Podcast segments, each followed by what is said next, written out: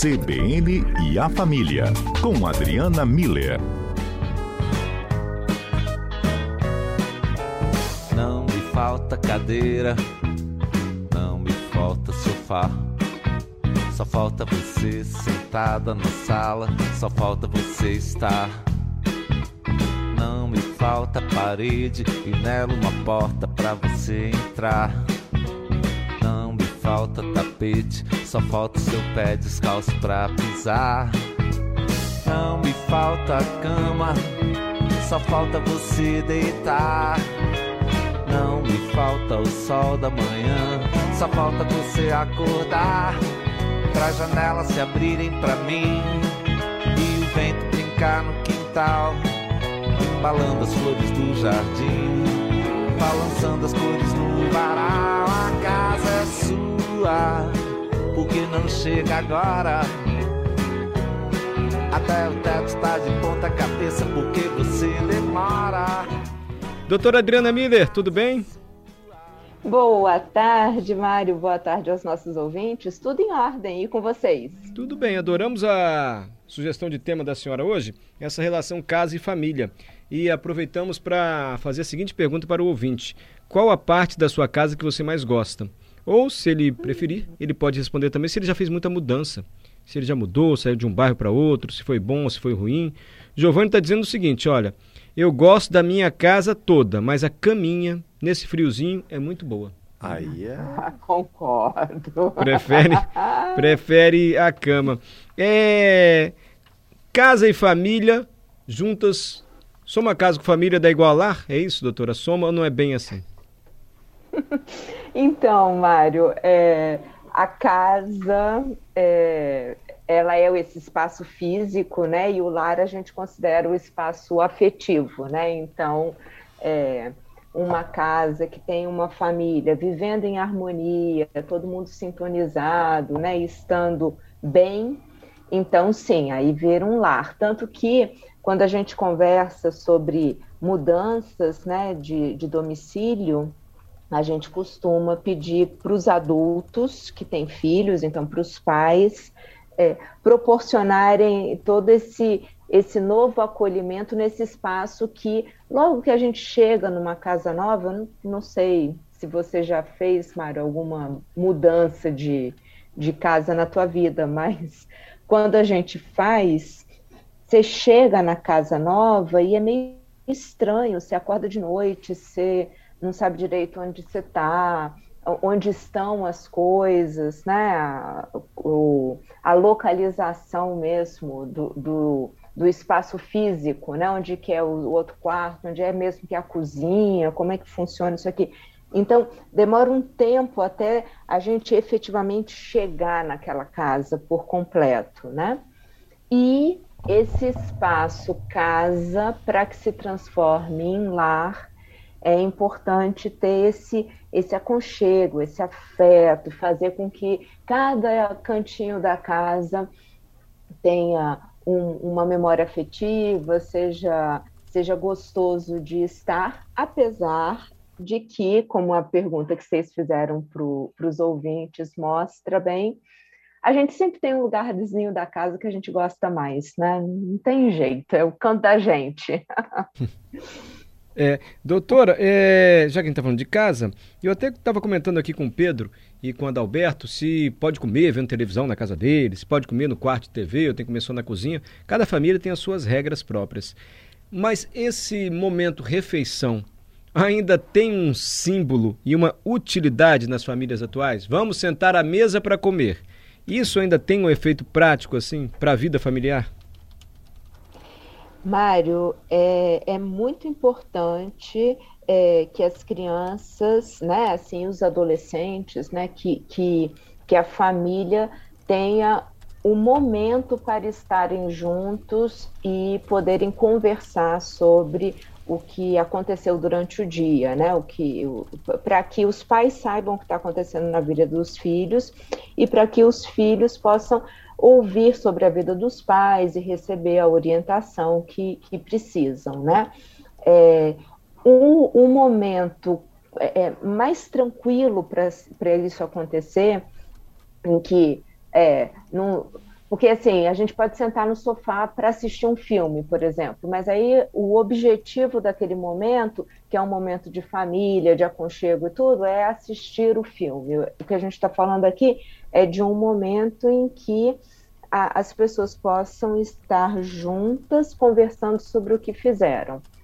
É, é durante as refeições. Então, eu acho que é, se as famílias têm a possibilidade, é muito importante que elas façam pelo menos uma refeição por dia, todos juntos, na mesa, tendo atenção a eles mesmos ali, né? Então, é para conversar sobre o que está acontecendo, qual o nome dos amigos, o que, que vamos fazer no final de semana, como é que estamos sobrevivendo à, queda de temperatura, e como é que estão as notas, e o que, que tem de bom e o que, que tem de desafiador na vida de cada um, para que ali, naquele momento, a gente possa entender como é que os nossos filhos estão, né? Ah, e também é o momento em que a gente demonstra para as crianças, sem precisar falar, né, porque já está acontecendo ali na frente deles, o que é uma, uma alimentação saudável,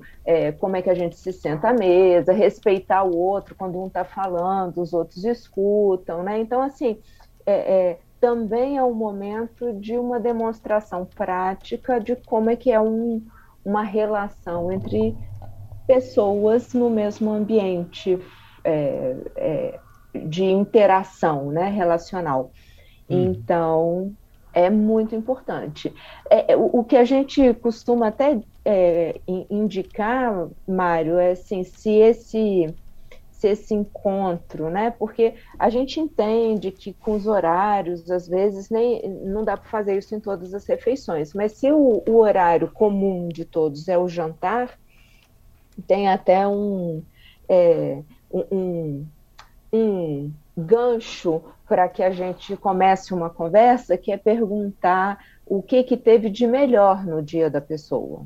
Né? E, e a partir daí a gente começa a conversar sobre as coisas boas que aconteceram, né? Eu acho sempre importante esse momento de encontro familiar, é, não ser um momento de muita briga, muita é, é, lição, nada disso. Se aconteceram coisas que precisam de é, organização, que precisam de alguma orientação e tudo, a gente pode fazer isso em outro momento, né? Vai ter uma reunião, vamos falar sobre as notas, vamos falar. Mas ali na hora da mesa e tudo, é o momento da família, né? De todo mundo poder falar sobre como foi o dia e sobre quais são a, a, os projetos, como é que as coisas estão acontecendo.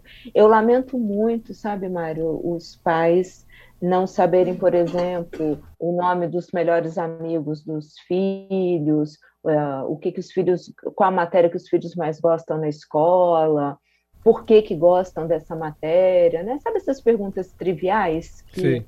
justamente é a mesa que a gente conversa sobre essas coisas, né? Então eu acho, acho importante. Ah, a senhora já me deixou aqui no ar o tema para a próxima semana. Se a senhora sim ah. convir achar interessante. Posso deixar meu filho dormir na casa do amigo, da amiga? Observar o quê? Qual é o momento? A festinha do pijama? Pode ir, não vai, enfim. Se não puder ir, como dizer não para quem está convidando? O que, que a senhora acha para a semana que vem? Combinado, ótimo desafio pra gente. Vamos, festa de pijama. É, tem muito agora. Eu estava ouvindo a senhora falar de casa, lembrei de uma arquiteta, ela conversava comigo e dizia que as casas também vão mudando de acordo com os hábitos familiares. Antigamente você tinha cozinha e uma separação, a copa. Então a mulher fazia comida, servia comida na copa para a família que ficava esperando. Hoje, já muitas famílias abrindo isso, quebrando a copa, se faz uma cozinha mais ampla e aberta, porque a família já cozinha junto, já convive mais também na cozinha. Assim, não é uma tarefa só feminina. Ela diz que isso se reflete na arquitetura das casas também, doutora. É verdade, assim como, e eu acho que esse é um aspecto bonito, saudável, super interessante, né? Ah, um, um, outro aspecto que a gente aí precisa ter mais cuidado e, e, e, atenção é o fato de que também os quartos se tornaram ambientes muito individualizados, também nesse mesmo modelo mais atual, né? É, e isso faz com que a gente não tenha essa interação, porque aí está cada um no seu quarto assistindo o seu programa na televisão ou vendo a sua coisa no computador, e aí, de novo, não tem esse, isso que a gente falou no início da, de todo mundo no mesmo sofá assistindo o mesmo programa, né? assistindo o Mário Bonella subir o mestre, como é que é? O Pico, Pico da Bandeira. Da bandeira. Oh, vê só, quem que vai perder isso amanhã, Mário? Puxa, a senhora tá afinada é, com a gente, doutora Adriana. Vou contratá-la, hein? Programa de sexta-feira à noite, de família. Obrigado, doutora, pela propaganda, hein? Eu quero saber como é que você resistiu ao frio de lá, mas bom, enfim. Eu resisti é... todo agasalhado, a senhora quer saber. todo agasalhado para subir o pico da bandeira, mas foi divertido. Mas aí, voltando para a arquitetura das casas, Mário, hum. é, eu acho que é um cuidado que a gente precisa ter, sabe? É, o, o que, que os nossos filhos estão assistindo nesses espaços privativos do quarto deles, né? Então, ok, a porta está fechada, a gente bate na porta antes de entrar, legal, porque a gente gostaria que os nossos filhos fizessem isso com a gente também, até para não nos pegar de surpresa, né? Mas a gente precisa saber o que, que eles estão assistindo no computador, na televisão, e esses espaços muito individualizados de quarto, às vezes estão separando um pouco a, a, a, os membros da família, né? E, e não promovendo, então, é o oposto da cozinha que ampliou para a sala, né? É. é. Uma individualização ali do, dos cantos é, que eu acho que a gente precisa tomar muito cuidado. Pai e mãe têm que estar ali participando da vida de filho, justamente para poder estar inteirado do que está acontecendo e, e, ter a possibilidade de orientar, de cuidar, de, de poder estabelecer um vínculo importante ali na vida de, do filho à medida que as faixas etárias vão passando, né? Eles vão crescendo.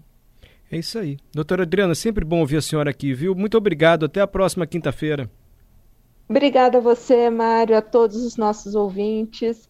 E vamos fazer da nossa casa um lugar muito gostoso de se viver, um verdadeiro lar, né? Eu acho que isso é importante, é bonito e é muito fundamental na, na vida da, das, dos nossos filhos e das crianças, da, da família como um todo, né? Sem dúvida. A Isabel está dizendo Grande as definições abraço. da doutora Adriana sempre me emocionam. Essa definição de lá eu amei. Ela está dizendo para a doutora Ai, Adriana.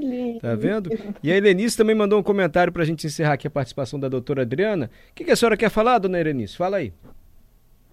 Aqui na minha casa a gente tem um hábito muito legal, que a gente chama de café com polêmica.